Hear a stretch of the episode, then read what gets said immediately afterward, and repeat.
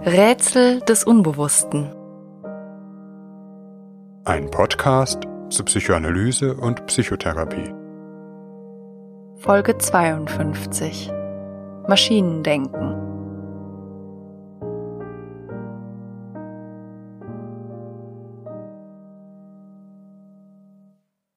Bringt es etwas, traurig zu sein? Wie kann ich meine irrationalen Gedankenketten umprogrammieren? Wie kriege ich die Schraube fest, die im Kopf locker ist? Mit welchem Trick werde ich das unangenehme Gefühl endlich los? Auf diese Fragen weiß diese Folge keine Antwort. Sie beschäftigt sich vielmehr mit einer bestimmten Art und Weise des Denkens, die diesen Fragen, sie sind in der Welt der Psychologie nicht selten, zugrunde liegt. Das Charakteristische an dieser Denkweise ist, dass sie sich selbst, die eigene Psyche, wie von außen betrachtet, als eine merkwürdige Apparatur, die leider nicht immer ganz reibungsfrei funktioniert, etwa unangenehme Gefühle oder irrationale Gedanken produziert. Das Psychische wird nicht als ein innerer Raum erlebt, der man selbst ist, in dem man lebt und sich bewegt, sondern vor allem von seinen Resultaten her gedacht. Was für ein Gefühl wird ausgespuckt, was muss ich in den Schlitz einwerfen, damit der richtige Gedanke herauskommt. In manchen Fällen äußert sich dieses mechanische Selbstverständnis subtil. Es wird durchaus von der Bedeutung von Gefühlen gesprochen. Die Psyche ist aber doch vor allem Gegenstand eines ständigen Versuchs der Selbstmanipulation, nach dem Motto, wie trickse ich mich selbst am effektivsten aus? In anderen Fällen wird das mechanische Selbstverhältnis direkt greifbar. Der Typus Homo rationalis. Ein Denken, das alles, was in Welt, Natur und Mensch passiert, durch die Mühle einer vermeintlichen Vernunft dreht. Dinge und Begebenheiten werden logisch erfasst, rational erklärt, Kausalitäten zugeordnet. Es zählen vornehmlich unmittelbar konkrete Fakten.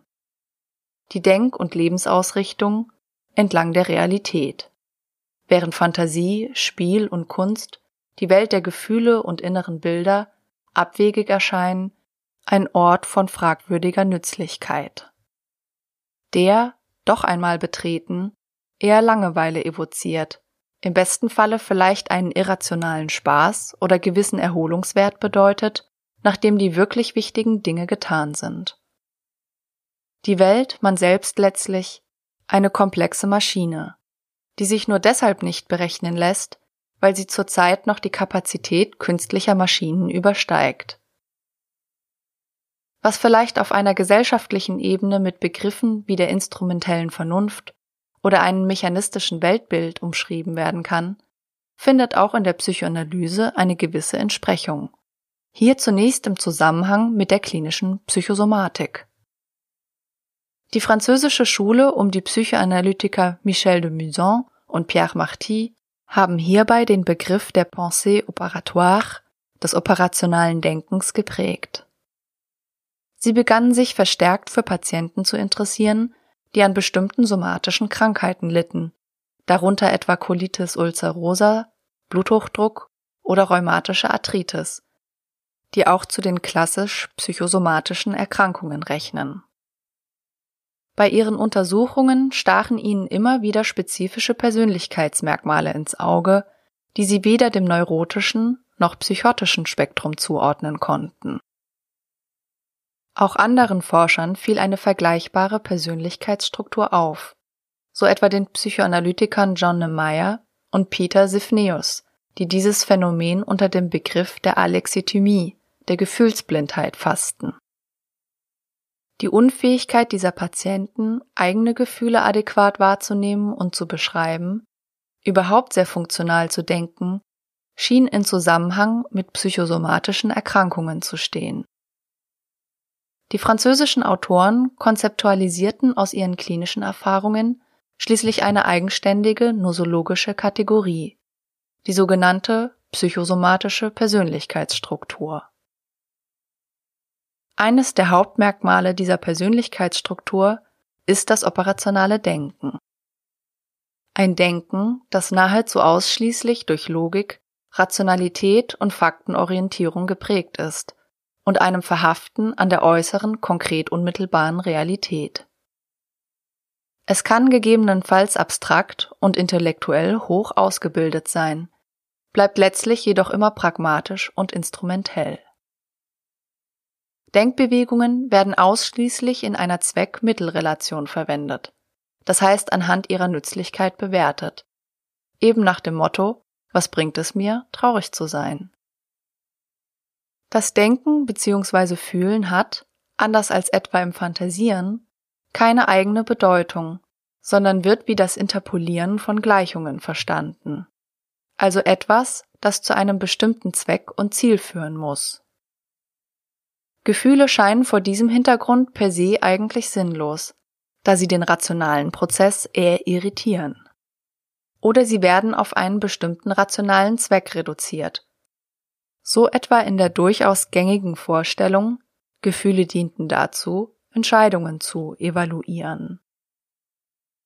Dem fügten die Autoren weitere Merkmale hinzu, so etwa eine mangelnde Fantasietätigkeit. Die Produktion bewusster sowie unbewusster Fantasien ist stark gehemmt oder kaum entwickelt. Innere Bilder, assoziatives Denken und Gefühlsvorstellungen tauchen, wenn überhaupt, nur undifferenziert auf. Nicht ungewöhnlich, dass diese Patienten wenig Tagträumen und sich an ihre Nachtträume selten erinnern. Und wenn, bleiben diese meist schematisch oder geben eine Kopie faktischer Abläufe und Situationen des Tages wieder. Des Weiteren unlebendiges Sprechen. Dieses Sprechen ist eng an das operationale Denken gekoppelt. Erzählungen gleichen Faktenberichten, ohne wirklichen Bezug weder zu sich noch zu anderen. Bloße Beschreibungen dessen, was ist, ohne etwas von einer inneren Beteiligung kenntlich zu machen. Bedeutsam für ein entwicklungspsychologisches Verständnis sind zudem die soziale Überangepasstheit und die sogenannte projektive Reduplikation. Diese beschreiben eine Tendenz, sich selbst im anderen wiederzuerkennen, beziehungsweise das eigene und den anderen nicht wirklich differenzieren zu können. Der andere scheint keine eigenen Merkmale zu besitzen. Die eigene Denkweise wird überhaupt nicht als eine spezifische Denkweise erkannt, sondern als eine Art Wahrnehmung allgemeingültiger Fakten.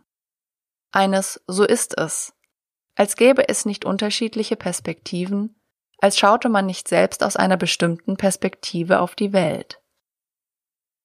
Dies geschieht meistens subtil und zeigt sich vor allem in normativen Denk- und Erlebensweisen sowie standardisierten Vorstellungen. Oftmals kommt dies in der Sprache zum Ausdruck, so etwa in den formelhaften Wendungen wie jedermann oder ganz normal. So charakterisiert sich ein Patient de Musance auf die folgende Weise. Ich habe eine Wohnung, drei Zimmer, wie jedermann. Wer in der Wohnung ist? Nun, Möbel, wie bei jedermann. Aber auch die beiden Abschlussformeln, das ist ja normal oder wie alle anderen auch, hört man häufig. Dabei gibt es einen starken Drang, Abweichungen von der vermeintlichen Normalität einzuhegen, andere zu sanktionieren, wenn sie etwas Eigenes tun. Aus der Perspektive des operationalen Denkens ist das eigene des anderen immer etwas Irrationales, etwas, das von einer vermeintlichen Vernunft abweicht und eine starke Irritation auslöst, die möglichst schnell geglättet werden soll. Diese Neigung verweist auf eine frühe Form des Denkens, in der noch nicht zwischen eigenen Zuständen und dem, was andere Menschen denken, differenziert werden kann, in der es überhaupt so etwas wie innere Zustände nicht zu geben scheint. Die Welt und das Selbst sind nicht getrennt, Bezogenheit wird als ein Gleichsein empfunden. Was nicht gleich ist, wird als Bedrohung empfunden, als eine Abweichung, die in eine entsetzliche Getrenntheit, einen Weltverlust zu münden droht, weshalb sie mit Vehemenz bekämpft wird. Der andere ist weg, wenn er nicht so ist, wie ich bin. Was besonders dann Panik auslöst, wenn es sich um einen wichtigen Menschen handelt, etwa das eigene Kind das seine Wege gehen möchte. Subjektive Empfindungen, auch körperliche Symptome, stehen dabei auch häufig in einem unmittelbaren Zusammenhang mit äußeren Gegebenheiten der sozialen Welt oder der Natur. Wenn diese Patienten körperlich und seelisch leiden, hängt es mit dem schlechten Wetter zusammen oder damit, dass auf der Welt so viel gutes Wasser verschwendet wird. Darin wird im Übrigen auch der irrationale Kern der Hyperrationalität sichtbar. Wo alles nur noch normal und logisch ist, ist das Verrückte oft nicht fern. Das Konzept der psychosomatischen Persönlichkeitsstruktur ist vielfach in der Psychoanalyse diskutiert und vor allem auch kritisiert worden. Letztlich gab es kaum überzeugende Anhaltspunkte dafür, dass dieser Denkmodus genuin auf psychosomatische Erkrankungen beschränkt sei. Zumindest nicht in der Form, wie sie die Autoren konzeptualisiert hatten. Auch wenn man das operationale Denken wohl durchaus bei einigen psychosomatischen Patienten finden kann. Das Feld psychosomatischer Erkrankungen ist, wie wir in einer anderen Folge hören werden, viel zu komplex, um es auf den Nenner eines bestimmten Persönlichkeitstypus bringen zu können. Die Fragen der Psychosomatik einmal beiseite gestellt, ist es den französischen Autoren dennoch gelungen, eine wichtige strukturelle Schwierigkeit mancher Patienten zu konzeptualisieren.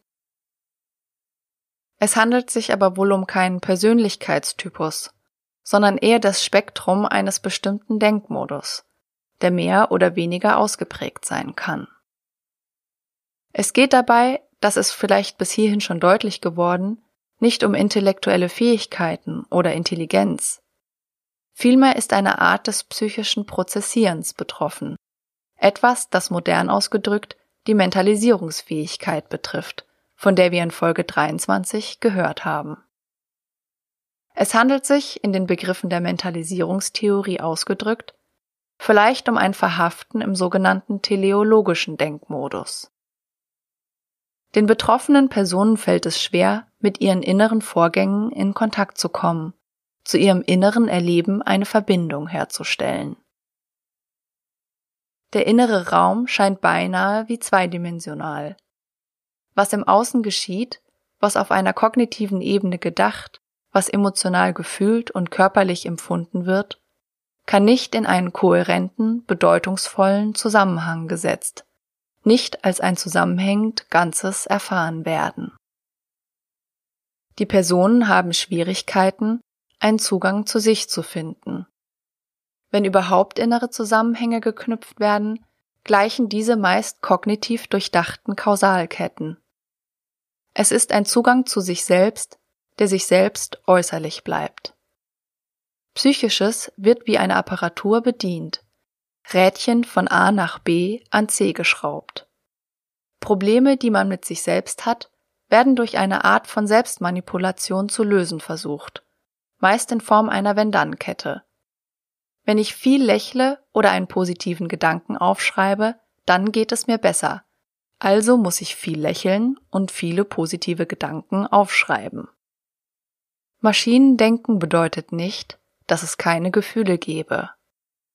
Der Modus des Maschinendenkens lässt den Strom an Gefühlen und Empfindungen nicht versiegen. Wohl aber sind seine Quellen nicht zugänglich. Es bleibt etwas Unbegreifliches, das psychisch nicht Raum gewinnen kann, sondern wie ein fremder Vorgang an der eigenen Person abläuft, nicht selten als etwas vorwiegend Körperliches erlebt wird. Hier die Nähe zur Psychosomatik. Und kein Traumleben, keine Fantasien oder Vorstellungen, die über verschlungene Wege an diese näher heranführen, bedeutungsvolle Verbindungen herstellen könnten. Das eigene Empfinden wird häufig am Körper verhandelt, über den sich auf eine rationale und kausale Weise sprechen lässt. Es werden somatische Ärzte, nicht etwa Psychotherapeuten gesucht. Das Problem ist, dass das eigene Fühlen nicht mit dem Denken in einen bedeutungsvollen Zusammenhang gebracht werden kann. Aus Perspektive des operationalen Denkens ist das eigene Fühlen wie eine unbegreifliche Schwäche oder eigensinnige Irrationalität oder beginnt das Fühlen pathologische Züge anzunehmen, etwa wenn schmerzliche Gefühle aufkommen, eine kaputte Maschine. Wem es schwerfällt, eine innere Verbindung zu sich herzustellen, dem fällt es meist ebenso schwer, Verbindungen zu anderen herzustellen.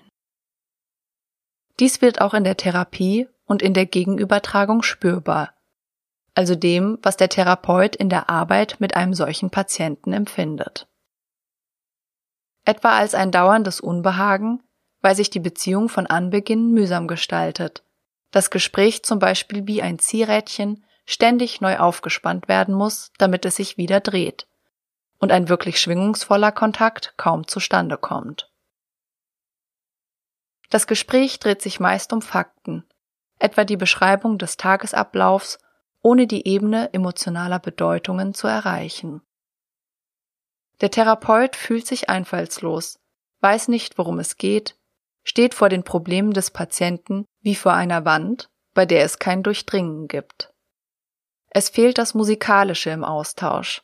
Therapeut und Patient produzieren vielleicht einen bemühten Text, aber keine Melodie. Es stellt sich ein, was die französischen Autoren Relation Blanche, zu Deutsch weiße oder auch blande Beziehung genannt haben. Eine gewisse Leere wird oft spürbar. Konkret zum Beispiel in langen Sprechpausen, die nicht durch ein inneres Nachdenken gefüllt sind, oder wenn dieses Denken einzig funktionalen Zwecken dient, etwa um den nächsten Satz grammatikalisch und gedanklich formal korrekt vorzubereiten. Die Lehre kann aber auch im Sprechen überdeckt werden.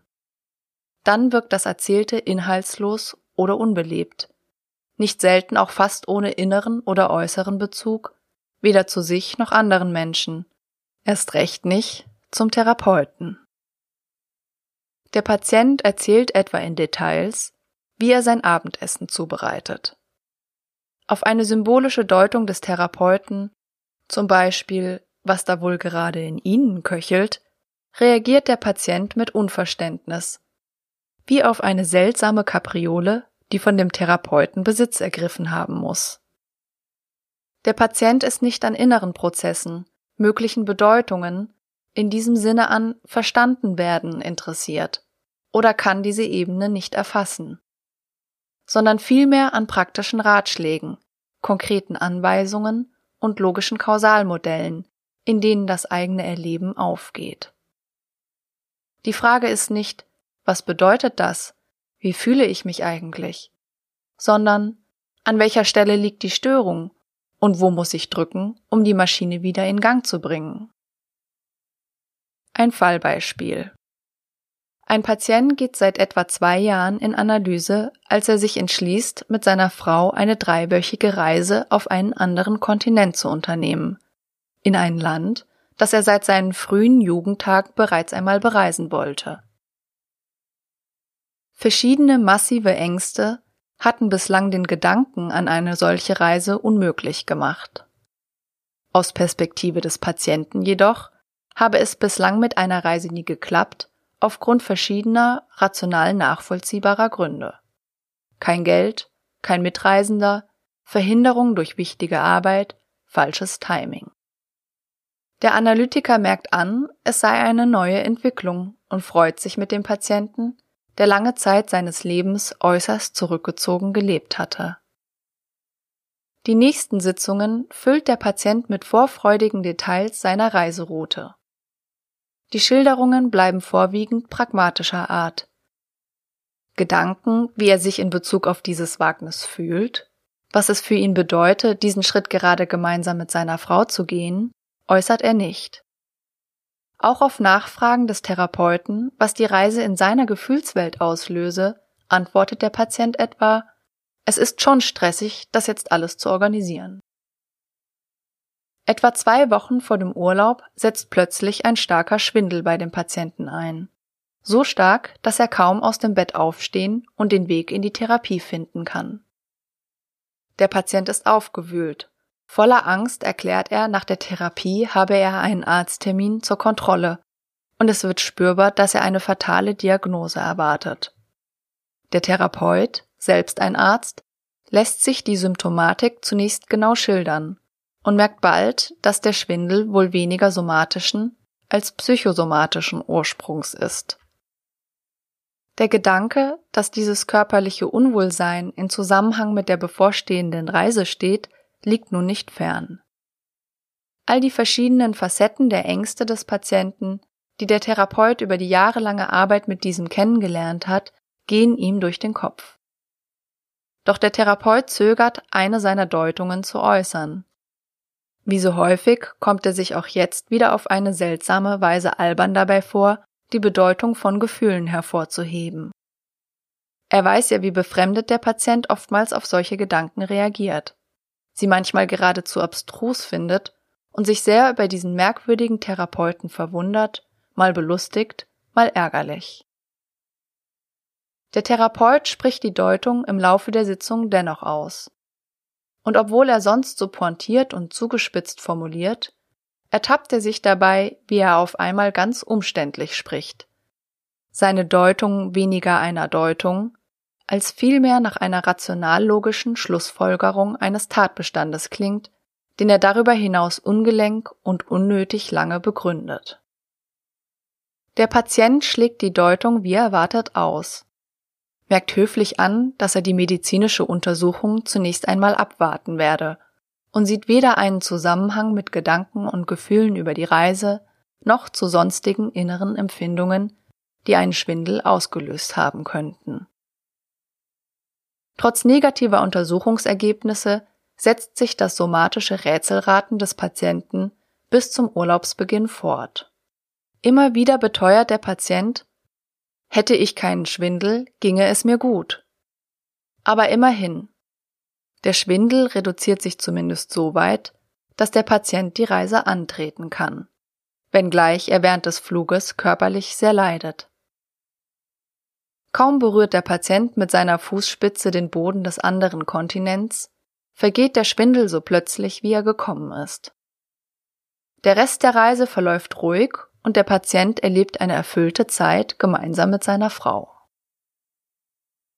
Als der Patient zurückkommt und davon in der Therapie berichtet, stellt er fest, ich sehe ein, dass es unbewusst wohl einen Zusammenhang zwischen Schwindel und Reise gegeben haben muss, da das zeitliche Zusammentreffen von Auf- und Abtreten des Symptoms doch ein eigenartiger Zufall wäre. Ich verstehe jedoch immer noch nicht, wie das möglich ist. Wenn ich Angst habe, Warum fühle ich sie dann nicht? Stattdessen aber einen sehr realen körperlichen Schwindel. Das habe ich mir doch nicht eingebildet.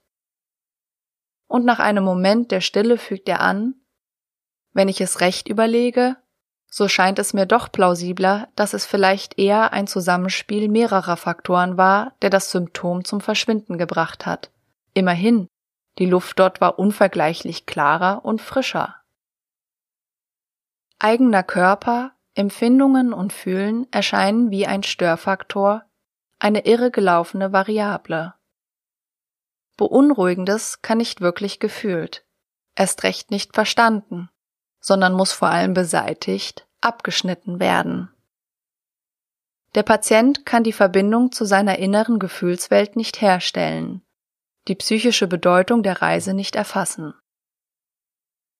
Auf einer sachlichen Ebene wird man dem Patienten kaum widersprechen können. Selbstverständlich ginge es dem Patienten besser, wenn das Symptom verschwände. Selbstverständlich spielen mehrere Faktoren eine Rolle, wenn es um das Verschwinden eines Symptoms geht. Der Therapeut verfängt sich auch sogleich in seinem Gegenübertragungsgefühl und fällt in ein umständliches Sprechen, indem er den Patienten argumentativ davon überzeugen will, warum seine Deutung kausal logisch richtig ist. Es geht in einer Therapie aber nicht um Überzeugungsarbeit und das rationalste Argument. Aus diesem Stoff ist die Seele nicht gewoben. Sie ängstigt sich und zittert wie ein Kind, wenn sie vor etwas Unbekannten steht, selbst wenn wir längst erwachsen sind. Sie trauert und weint, als gäbe es kein Morgen mehr, wenn ein geliebter Mensch gestorben ist. Sie liebt und sehnt sich, selbst nach Dingen, die es gar nicht gibt, hasst, ist neidisch, auch wenn es keinen Sinn macht. Logisch ist es vielleicht nicht immer, aber psychologisch. Dieses Wissen ist im Kontakt mit jemandem, der einen Zugang zu sich selbst hat, unmittelbar evident. Sofort schwingt man sich auf ein gemeinsames Verständnis ein, das keiner kausallogischen Rechtfertigung bedarf, sondern im Erleben greifbar ist. Oh, die Reise macht mir Angst. Es ist schon aufregend, was da alles passieren kann und so fort. So evident dieses Erleben sein kann, so schwierig ist es zu greifen, wenn es ausbleibt. Es ist, als wollte man jemanden, der keine Musik hören kann, sondern nur eine Kette einzelner Töne wahrnimmt, erklären, was eine Melodie ist. Dabei herauskommen sehr komplexe und umständliche Schilderungen, letztlich aber nicht das musikalische Empfinden. Das, was dem Therapeuten in anderen Situationen als völlig stimmig erscheint, kommt ihm jetzt wie eine krude Behauptung vor. Den Zusammenhang von inneren Bildern, Gedanken, Gefühlen und Körperempfindungen herzustellen, scheint ihm, als betreibe er einen esoterisch-spirituellen Hokuspokus, nicht weit vom Aberglauben entfernt. Man könnte auch sagen, das operationale Denken ist atomistisch, ist der Vorstellung verhaftet, eine Sache ließe sich am besten greifen, wenn man sie in ihre Einzelteile zerlegt. In den Worten Nietzsches Dieses Denken würde verführt sein zu behaupten, ein Ölgemälde sei ein wilder Haufen von Klecksen. Das Ganze ist mehr oder vielleicht sogar etwas anderes als die Summe seiner Teile. Dieser Satz klingt im operationalen Denken verdächtig nach Metaphysik. Doch die daraus entstehenden Vorstellungen über sich und andere sind umständlich, wirken unlebendig. Es ist, als wolle man ein Fußballspiel verstehen, indem man die Laufbewegungen und Handlungen jedes einzelnen Spielers gesondert analysiert und dann versucht, in eine hyperkomplexe Gesamtgleichung zu setzen. Etwas, das nicht mehr viel mit einem Fußballspiel zu tun hat. Es handelt sich um eine Denkweise, die im Übrigen nicht nur Patienten betrifft, sondern eigentlich recht gut, wie das ganze operationale Denken, naturwissenschaftliche oder positivistische Weltbilder. Wie sie etwa in der akademischen Psychologie vorherrschend sind, die das psychische Erleben aus atomistischen Einzelbefunden zusammenzusetzen versucht und dabei oft genug ein Produkt hervorbringt, das eher einer klappernden Maschine, einem kaum lebensfähigen Homunculus gleicht, als dem psychischen Erleben eines Menschen. Ein Zusammenhang, der nur kognitiv gedacht, nicht gefühlt werden kann, ist hölzern und künstlich. In einer Psychoanalyse geht es dementsprechend nur zum geringeren Teil darum, einen kognitiven Zusammenhang herzustellen, vielmehr Zusammenhänge emotional zu erfahren. Wie wir in der Folge 3 über Verdrängung gehört haben, erst wenn Körper, Gefühl und Gedanken zusammenkommen, kann man von einem bewussten Vorgang sprechen. Die Arbeit in einer Psychoanalyse, nicht nur mit psychosomatischen Patienten, besteht darin, solche bedeutungsvollen Verbindungen herzustellen. Gerade dadurch, dass solche Situationen wie die in dem Beispiel geschilderte Reise immer wieder besprochen und gemeinsam erwogen werden, kann allmählich eine Wahrnehmung und ein Bewusstsein für die Bedeutung innerer Prozesse wachsen. Dabei macht der Therapeut das, was emotional feinfühlige Eltern mit ihren Kindern tun. Er interessiert sich für das psychische Leben, die Gedanken und Gefühle des anderen, versucht sie zu verstehen und ihre Bedeutung zu erschließen. Eine emotionale Bedeutung entsteht nicht durch eine logische Kausalkette, auch nicht durch eine vernünftige Mitteilung, die man in einem Lehrbuch nachlesen kann, sondern durch eine zwischenmenschliche Begegnung, durch einen Moment der Erkenntnis, der emotionalen Berührung. Ich habe dich erkannt. Ich sehe dich. Ich fühle mich gesehen. Ich fühle mich verstanden. Das Gehirn wie der Titel eines Buches des renommierten Psychiaters und Philosophen Thomas Fuchs lautet, ist nämlich nicht eine komplexe Maschine, die hinter den Schädelplatten vor sich hinrattert, sondern ein Beziehungsorgan. Durch zwischenmenschliche Begegnungen, ein sich verstehen, werden wir lebendig und durch diese Begegnung entsteht, wie wir in der Folge über das Mentalisieren gehört haben, psychischer Raum. Doch nicht nur in der klinischen Arbeit mit einzelnen Patienten ist es ein mühsamer und langwieriger Weg, psychischen Raum zu bilden. Auf einer gesellschaftlichen Ebene ist das operationale Denken beinahe herrschende Normalität. Zumindest wenn wir bestimmte Bereiche der Gesellschaft betrachten. Denken und Fühlen liegen, dies vielleicht ein kollektives Symptom, gespalten, werden von unterschiedlichen gesellschaftlichen Institutionen bedient. In der Arbeit denken, vor dem Fernseher fühlen. Gerade aber die Psychologie unseres Zeitalters, also wie wir uns selbst verstehen, ist oft in auffallender Weise technizistisch. Man sucht nach Ratschlägen der Selbstmanipulation und Selbstoptimierung. Man begreift die Psyche wie ein mehr oder weniger durchsichtiges Objekt, das sich auf bestimmte Weisen verhält, versucht das eigene Erleben in jeder möglichen Hinsicht zu quantifizieren, in Zahlen auszudrücken. Wie fühle ich mich auf einer Skala von 1 bis 10? Wie kann ich den Wert verbessern? Als wäre man es gar nicht selbst, über den man spricht, sondern als handele es sich um eine Rechenmaschine, eine ablaufende Mechanik im Kopf oder in der Brust, die man mit bestimmten Maßnahmen, Techniken, Interventionen beeinflussen möchte. Die Leitmetaphern unseres Selbsterlebens sind, nicht nur in der Neurobiologie, der Computertechnik entlehnt. Gerade wenn es um psychisches Leid geht, gibt es einen auffälligen Hang zum Praktischen. Nach dem Motto, Reden bringt nichts, man muss was ändern. Der Satz ist natürlich nicht völlig falsch. Als Ideologie vorgetragen, verkennt er aber die Eigenart des Psychischen. Die Psyche, also wie wir uns und die Welt erleben, wie wir uns fühlen, wie wir denken, ist ein entscheidender Teil unseres Daseins, nicht ein Weichensystem für das Verhalten in der physikalischen Realität, auch nicht die abhängige Variable von äußeren Änderungen. Ein inneres Bild, ein neuer Gedanke, ein neues Gefühl, das bedeutet auf einer psychischen Ebene bereits, etwas verändert zu haben.